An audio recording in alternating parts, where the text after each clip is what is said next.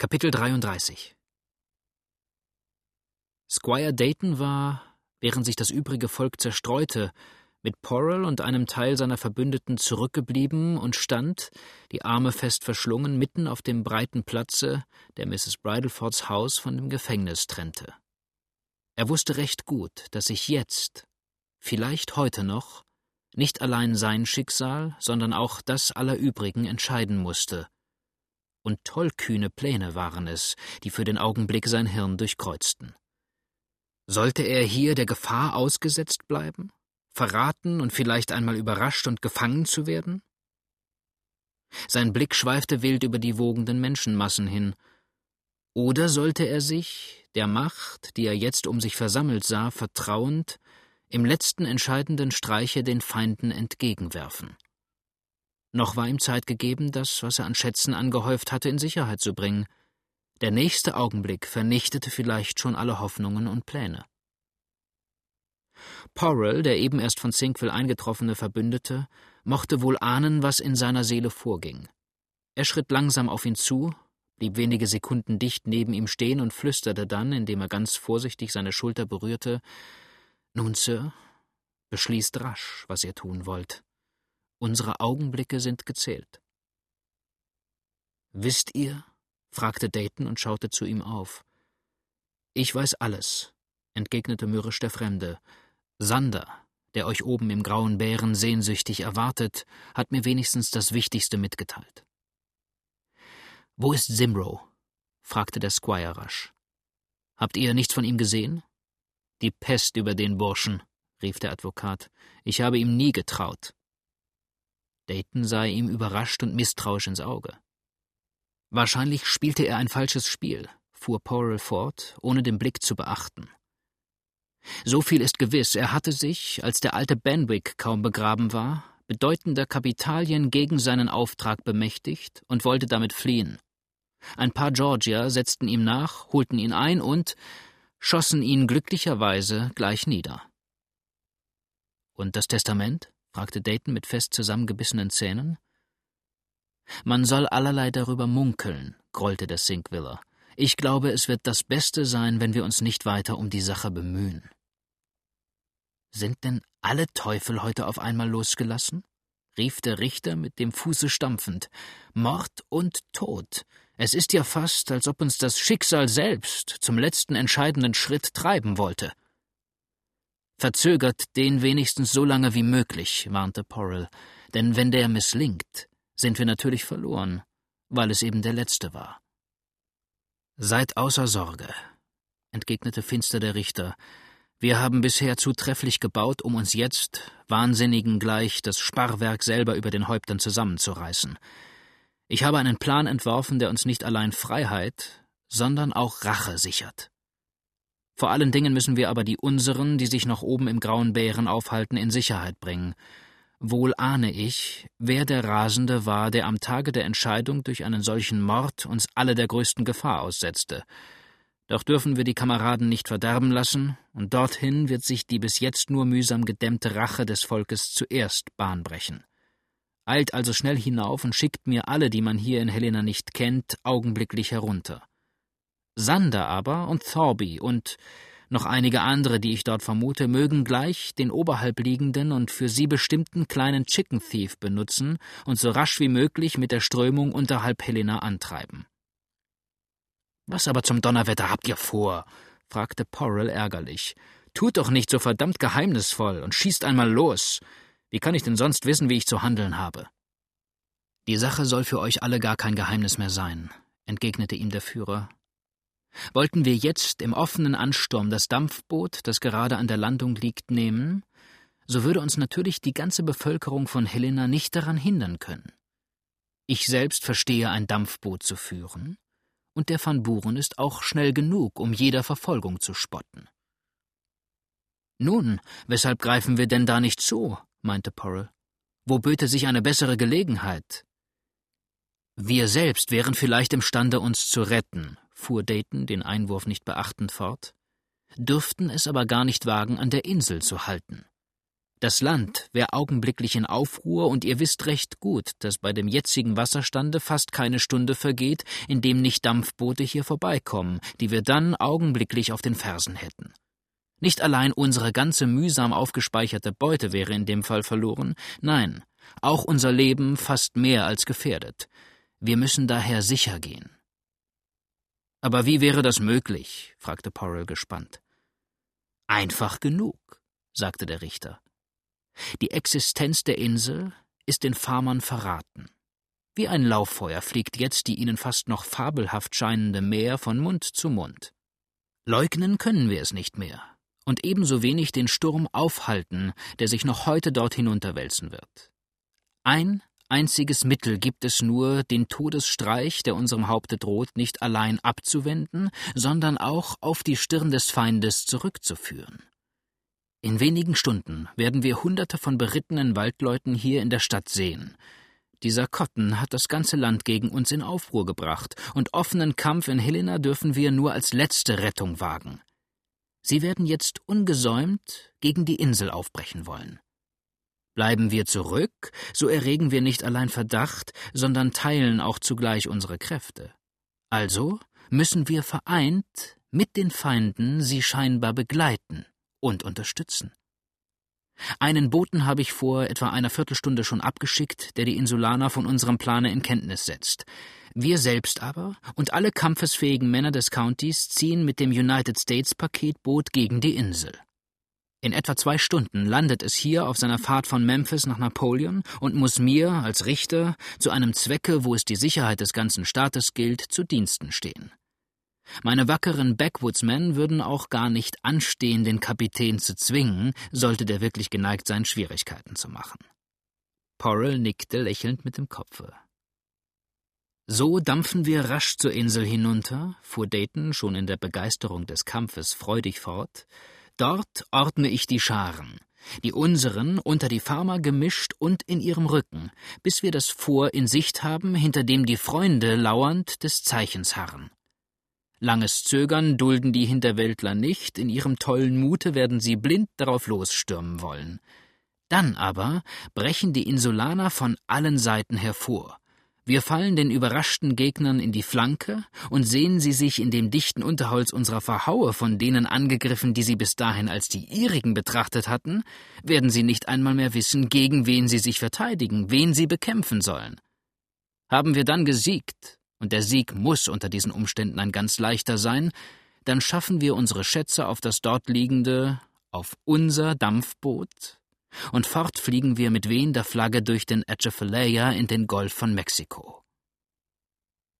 Der Plan ist vortrefflich, rief Porrell. Die hitzköpfigen Hinterwäldler gehen unbedingt in die Falle. Aber weshalb haltet ihr da noch Cook und den anderen Bootsmann gefangen? Das wird böses Blut machen. Sie hätten mir durch Ihre Hitze den ganzen Plan verdorben, sagte Dayton. Eilt nur jetzt hinauf zum Grauen Bären, dass wir die unseren früh genug zurückziehen, und nachher bleibt uns immer noch Zeit, die Gefangenen zu befreien, wenn das überhaupt nötig ist. Vielleicht sind wir sogar imstande aufzubrechen, ehe sie alle hier eintreffen. Desto leichtere Arbeit haben wir dann. Auf jeden Fall müssen wir versuchen, einen von ihnen, den jungen James Lively, hierher zu bekommen, ehe er uns die ganze wilde Schar auf den Hals hetzt und vielleicht auch mehr sieht, als gerade nötig ist. Er liegt in dem kleinen, dem grauen Bären fast gegenüber befindlichen Kieferndickicht versteckt, um von dort aus das ihm verdächtige Haus zu beobachten. Bringt ihn womöglich im Guten mit her. Geht aber das nicht, dann auch mit Gewalt. Es ist derselbe, dessen Messer in dem Hause der Ermordeten gefunden wurde. Gut, sagte Porrell und rieb sich freudig die Hände. Vortrefflich. Da gibt's doch endlich einmal ein ordentliches Dreinschlagen, wo man nicht mehr süß und freundlich zu sein braucht. Toten Teufel, das Leben hatte ich satt. Nun weiß man doch, woran man ist, und braucht nicht mehr in steter Angst und Not zu leben. Also goodbye. Meinen Auftrag richte ich aus. Sorgt ihr nur auch dafür, dass wir, wenn das Memphis-Paketboot kommt, die unseren alle beisammen haben. Rasch eilte er die Straße hinab, wo er bald ein paar seiner Freunde zu sich rief und mit ihnen um die Ecke der seitlich abzweigenden Gasse verschwand. Der Squire schritt indessen langsam und sinnend der eigenen Wohnung zu. Wer war der Knabe, der da eben das Haus verließ? fragte Squire Dayton, als er in seine Tür trat und nach einem jungen Burschen zurücksah, der jetzt flüchtigen Laufes die Straße hinabeilte. Was wollte er? Und von woher kommt er? Gott weiß es, Massa, sagte Nancy, die ihrem Herrn zugleich einen eben für ihn eingetroffenen Brief überreichte. Noch gar nicht so lange ist es her, da kam er herein, ging zu Missus hinauf, blieb ein paar Augenblicke oben und wäre dann beinahe die Treppe wieder heruntergefallen. Unten setzte er sich auf die Stufen hin und weinte, als ob ihm das Herz brechen wollte. Weil ich mich vor ihm fürchtete, schickte ich den neuen Nigger zu ihm, den Massa gestern mitgebracht hat. Von dem wollte er aber gar nichts wissen, steckte den Kopf fest unter die Arme, er schämte sich wahrscheinlich, weil er weinte, und rührte und regte sich nicht.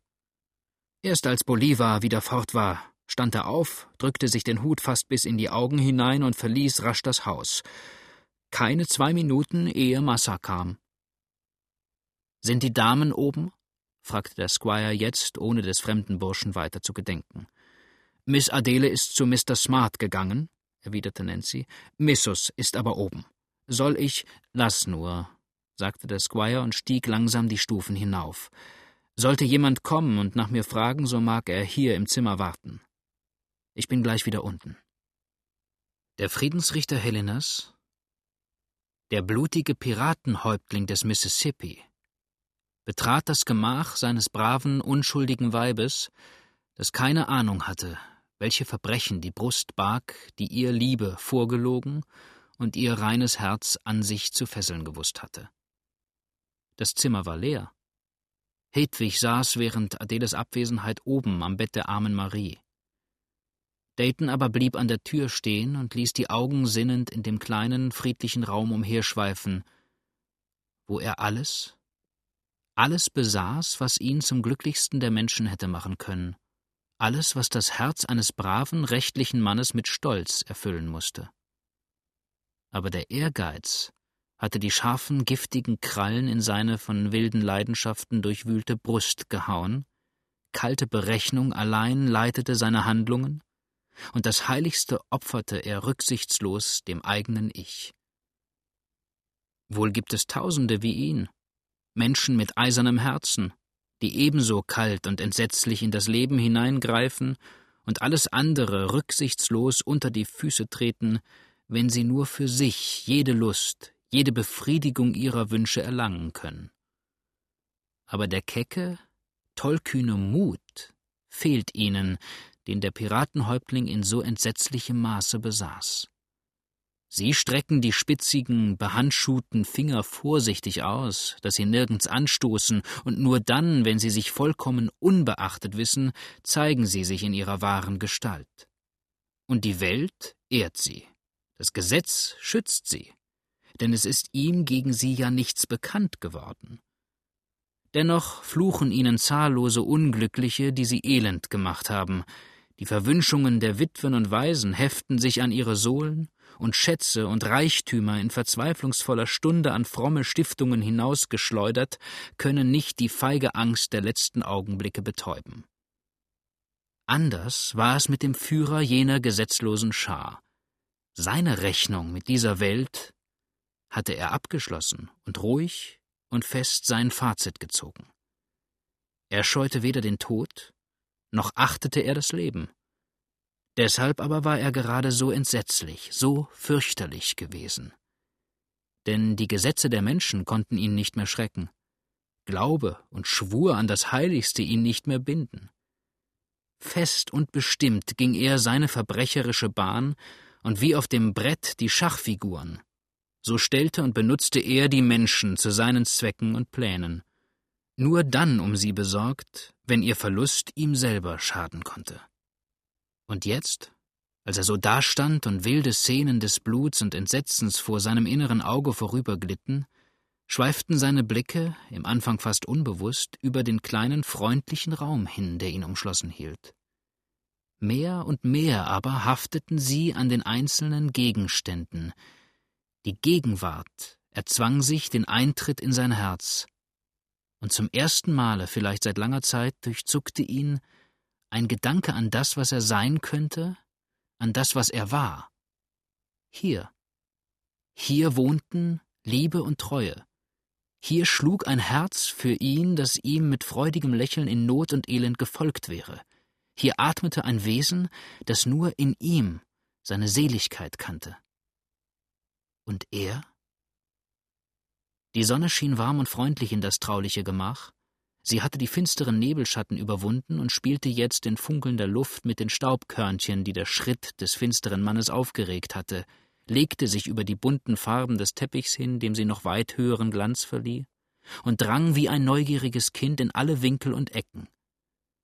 Dort aber, an dem einen Fenster, wo sich ihre Strahlen erst sanft und leise durch blühende Myrten und Rosenstücke stahlen, die Orangenblüte küssten und die sanfte Vanille und einen purpurnen Schein um die blauroten Glocken der prachtvollen Fuchsie zogen, da ruhten sie auch noch umso friedlicher und lieber auf dem freundlichen Plätzchen der Herrin vom Hause, auf dem weichgepolsterten Stuhl und dem kleinen zierlichen Mahagoni-Nähtisch auf den Strick- und Arbeitskörbchen und dem kleinen eingespannten Stickrahmen. Selbst nach der zierlichen Fußbank blinzelte ein etwas gar zu geschäftiger Strahl hinab und von Blumen und grünem Laub umgeben, auf dem noch die klaren Perlen des Frühtaus blitzten und funkelten, lag ein Zauber über dem Ganzen, der nicht beschrieben, der nur gefühlt und empfunden werden konnte. Und in diesem Kreise häuslicher Glückseligkeit und Ruhe stand die dunkle, ernste Gestalt des Mannes, der ihn zum Paradies hätte schaffen können, wie der vernichtende, starre Todesengel die Faust schon zum letzten fürchterlichen Schlage erhoben. Sein Auge aber, das immer wilder und ängstlicher den Raum überflog, haftete endlich, fast unwillkürlich, an dem Bild seines Weibes, das neben dem Seinen dort drüben hing. Das waren die sanften Engelszüge des holden Angesichts, die mit freundlichem Lächeln zu ihm herüberblickten. Das war das treue, dunkle Auge, das ihm damals Liebe, Liebe, wie sie nur das Weib gewähren kann, geschworen und ihren Schwur nie, noch nicht durch Gedanken oder Wort gebrochen hatte. Und er? Starr und reglos stand er dort. Seine Hände hatten sich krampfhaft geballt, und alles um ihn her schien sich plötzlich im tollen, wirren Kreise mit ihm zu drehen. Da rang sich das Herz noch einmal frei. Einmal noch tauchte es auf aus Sünde und Verbrechen. Die Zeit kehrte vor sein inneres Auge zurück, wo er zuerst die holde, züchtige Jungfrau gesehen und um sie geworben hatte. Was hatte er ihr damals gelobt? Welche Schwüre hatte er der hold Errötenden in das Ohr geflüstert? Und jetzt? Jetzt? War er nicht hierher gekommen, um diesen Raum auf immer zu meiden?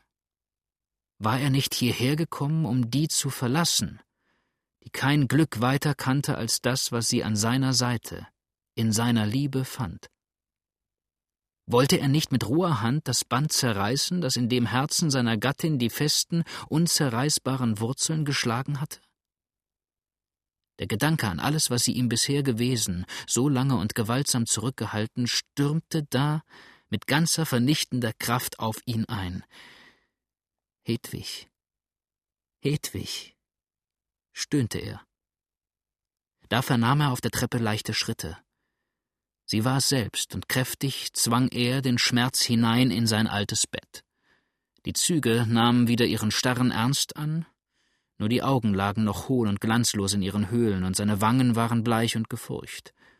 George, rief die junge, schöne Frau, als sie in die Tür trat und freudig erstaunt den fern geglaubten Gatten erkannte. George, Gott sei gedankt, dass du wieder bei mir bist. Ach, George, ich kann dir gar nicht sagen, wie beengt mir das Herz war, als du heute fortgingst. Närrisches Kind, sagte der Squire, und ein mattes Lächeln zuckte um seine Lippen. Muß dir nicht unnötige Sorge um mich machen. Es gibt Leid genug in der Welt. Wir sollten es nicht bei den Haaren herbeiziehen. Tue ich denn das? flüsterte Hedwig bittend. Sieh nur einmal, George, sieh nur, wie bleich und angegriffen du aussiehst. Habe ich da nicht Ursache, besorgt zu sein? Sie zog ihn mit leiser Hand vor den breiten Spiegel, der zwischen den beiden Fenstern befestigt war, und Daytons Blick fiel auf das Glas. Rasch aber wandte er sich ab. Sein eigenes Antlitz neben dem ihren, der Gegensatz war zu fürchterlich. Da waren rasche Hufschläge auf der Straße zu hören. Mrs. Dayton wandte sich unwillkürlich dorthin, und beide riefen im gleichen Moment überrascht aus Adele.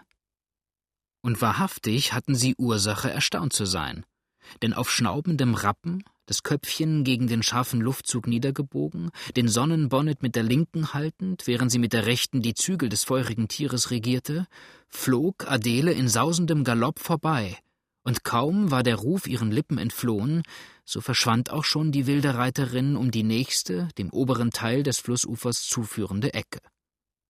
Nun sieh einer das tolle Mädchen an, sagte endlich Mrs. Dayton, während der Squire im ersten Augenblick einen raschen, fast unwillkürlichen Schritt nach der Tür getan hatte, als ob er sie zurückhalten wollte, jetzt aber wieder langsam zum Fenster trat.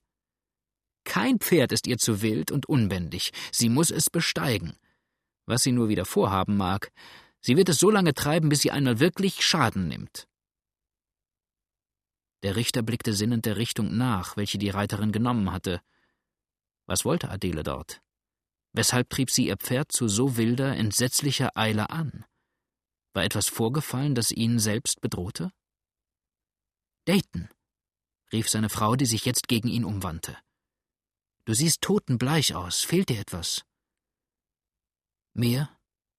sagte der Squire und bog sich mit einem krankhaft gezwungenen Lächeln zu ihr nieder. Mir? Was soll mir fehlen? Du wunderliches Kind.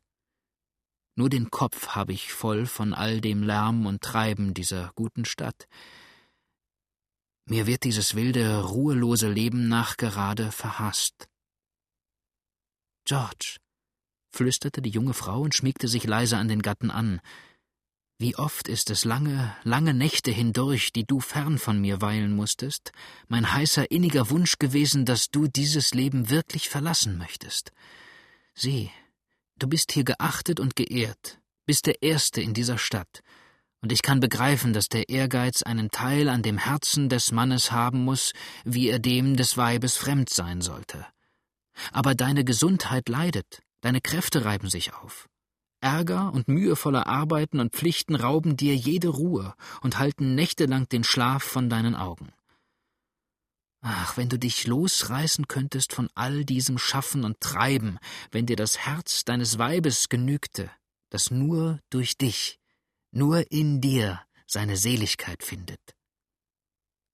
Sie barg das Haupt an seiner Brust, und viele Sekunden lang hielt er sie fest, fest umschlungen. Aber ein anderes, wunderbares Gefühl überkam ihn. Seine Züge verloren das Finstere und Starre. Seine Blicke hafteten sinnend mit einem neuen, belebenden Glanze auf dem liebend an ihn geschmiegten Haupte seines Weibes. Seine Hand, die ihre schlanke Gestalt umschloss, zitterte, und bunte, freudige Bilder waren es, die plötzlich in seiner Seele vorüberglitten.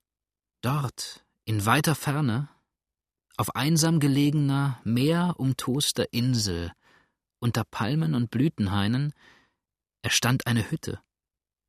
Milde Lüfte fächelten seine Wangen, an seiner Seite ruhte sein treues Weib, und der Ozean wälzte sich zwischen ihm und seinen Verbrechen. Die mächtige Flut wusch und tilgte die Vergangenheit. Und die Gegenwart? Ein Eden erstand ihm in jedem neuen sonnigen Tage. Noch war es Zeit. Noch war der letzte entscheidende Schritt nicht geschehen noch hatte ihn das Verderben nicht ganz in die ehernen Arme geschlossen.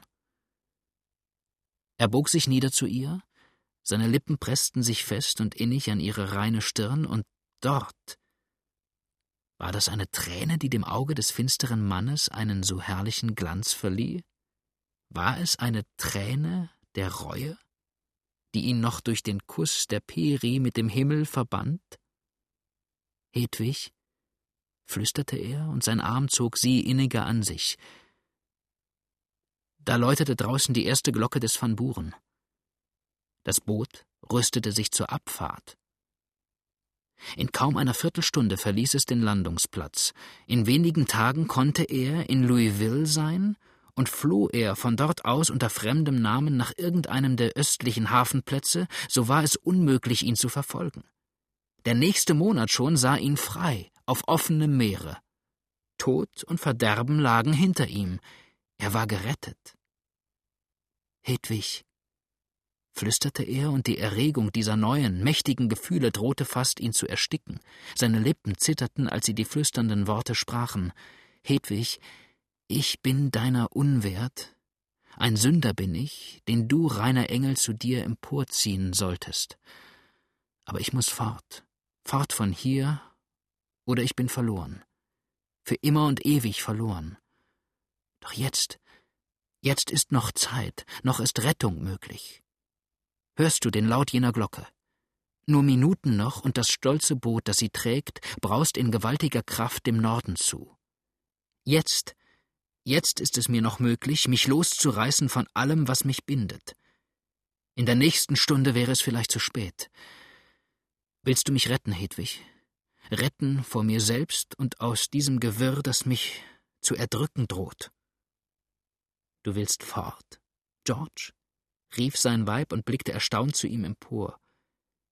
Wir wollen alles verlassen, ohne Abschied hier von allen scheiden, die uns lieben? Alles, alles musst du verlassen, wenn du mich liebst, wenn du mich retten willst, drängte ihr Gatte. An deinen Lippen hängt jetzt mein Geschick. Tod oder Leben bindet sich an ihren Spruch. Hedwig, du ahnst nicht, wie glücklich, wie elend du mich mit wenigen Worten machen kannst. Und Adele? Fragte Mrs. Dayton schon halb besiegt. Bleibt hier. Ihr mag das Haus gehören und alles, was wir zurücklassen. Ich habe genug für uns und führe dich dem Überflusse entgegen. Aber jetzt, George, wie soll ich alles packen und besorgen, was nur du lieber Gott, es ist ja gar nicht möglich. Ich brauchte wenigstens acht Tage, ehe ich daran denken könnte. Hedwig, willst du mir folgen? Rief der Mann, und seine Stimme, sein ganzer Körper zitterten vor wilder innerer Bewegung. Noch kannst du mich der Liebe, dem Leben erhalten.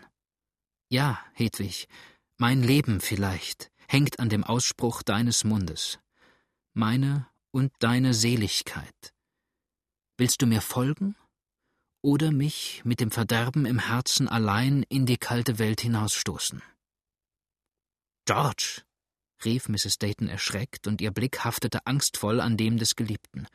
George, um Gottes Willen, was redest du da für Worte? Dich allein hinausstoßen? Heiliger Gott, wenn du mich lieb hast, sprich, was ist geschehen? Ich muss fort, flüsterte der Richter, und sein Blick wandte sich erschüttert von ihr ab. Die fürchterlichste Gefahr schwebt über meinem Haupte. Du, du allein kannst mich jetzt noch retten. Willst du mir folgen, Hedwig? In den Tod, George. Wohin du mich führst, rief sie aus und warf sich an seine Brust. In Mangel und Elend, nur nicht, nur nicht getrennt von dir. Lange Minuten hielten sie sich so fest umschlungen. Dann richtete sich der Squire langsam auf und flüsterte, ihre Stirn noch leise mit einem Kuss berührend Dank, Geliebte, Dank, innigen Dank. Aber jetzt eile dich auch, mein süßes Kind. Das wenige, das du mitnehmen musst, kann bald geordnet sein. Ich selbst schicke Bolivar voraus und lasse den Kapitän des von Buren bitten, noch einige Minuten auf uns zu warten. Cäsar und Nancy mögen inzwischen hinabtragen, was du ihnen gibst, und die nächste Stunde finde uns fern von hier, neuem Leben, neuer Freiheit entgegeneilend. Er trat jetzt rasch an seinen Sekretär, aus dem er mehrere fest versiegelte Briefe und Pakete nahm, die er in den nicht weit entfernten Kamin warf. So, sagte er, diese Papiere mag die Glut zerstören, und hiermit reiß ich mich von der Vergangenheit los. Diese Brieftasche bewahre du mir, sie enthält, was ich an eigenem Vermögen mein nennen kann. Jetzt muss ich dich für wenige Minuten verlassen. Noch bleiben Anordnungen zu treffen, die ich nicht versäumen darf. Du aber, meine Liebe, rüste dich schnell und bald. In kurzer Zeit kehre ich zu dir zurück, um mich nie wieder von dir zu trennen. Noch einen Kuss drückte er auf ihre Lippen, schob sie dann leise von sich und verließ rasch das Zimmer. Während Hedwig sich kaum einreden konnte, dass sie wache, und das Ganze sei nicht ein wilder, wirrer Traum gewesen. Dennoch packte sie die wenigen Gegenstände, die sie auf einer nur etwas ausgedehnten Reise brauchte, in einen kleinen Koffer, und dann schrieb sie mit tränenumdunkelten Augen den kurzen Abschiedsgruß an die Schwester. Mit ängstlich klopfendem Herzen harrte sie jetzt der Rückkehr des Gatten, um Helena und alles, was ihr sonst noch hier lieb geworden war, für immer zu verlassen. Der fremde Neger verließ inzwischen ein kleines, wohlverschlossenes Mahagonikästchen unter dem Arm tragend das Haus und schritt dem Dampfboote zu, auf dem die zweite Glocke das Signal zur baldigen Abfahrt läutete.